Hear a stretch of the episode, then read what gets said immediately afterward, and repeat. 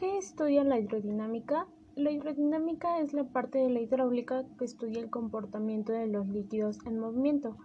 Para ello considera la velocidad, la presión, el flujo y el gasto líquido. La hidrodinámica es la ciencia que se encarga de estudiar los fluidos en movimiento, el cual se encuentra definido por medio de un campo vertical de las velocidades que corresponden a las partículas de un fluido y las presiones en un campo escalar. ¿Qué es un gasto hidráulico? El gasto o caudal Q es una cantidad hidráulica que se define como el volumen de agua que pasa por una sección de un conducto en un determinado tiempo.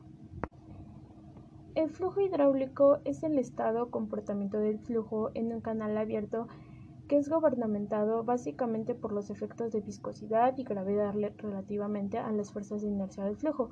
El flujo es turbulento si las fuerzas viscosas son débiles comparadas con las fuerzas de inercia.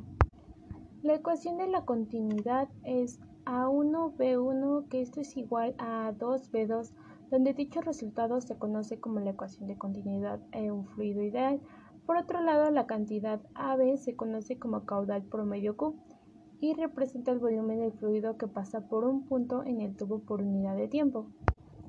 ¿En qué consiste el teorema de Bernoulli?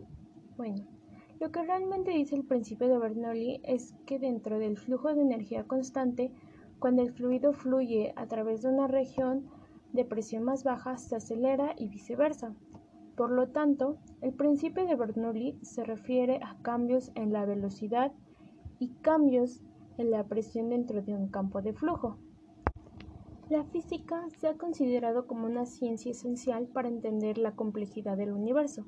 Combinada con otros campos, permite una observación más minuciosa del objeto de estudio. Es así como la mecánica de fluidos una rama de la física, conjuntamente con la aplicación de conocimientos de mecánica básica, permite estudiar los fluidos, tanto en reposo como en movimiento.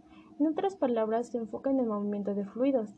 A partir de esta se desarrolla el teorema de Bernoulli, también conocido como el principio de Bernoulli, una postulación del científico suizo Daniel Bernoulli.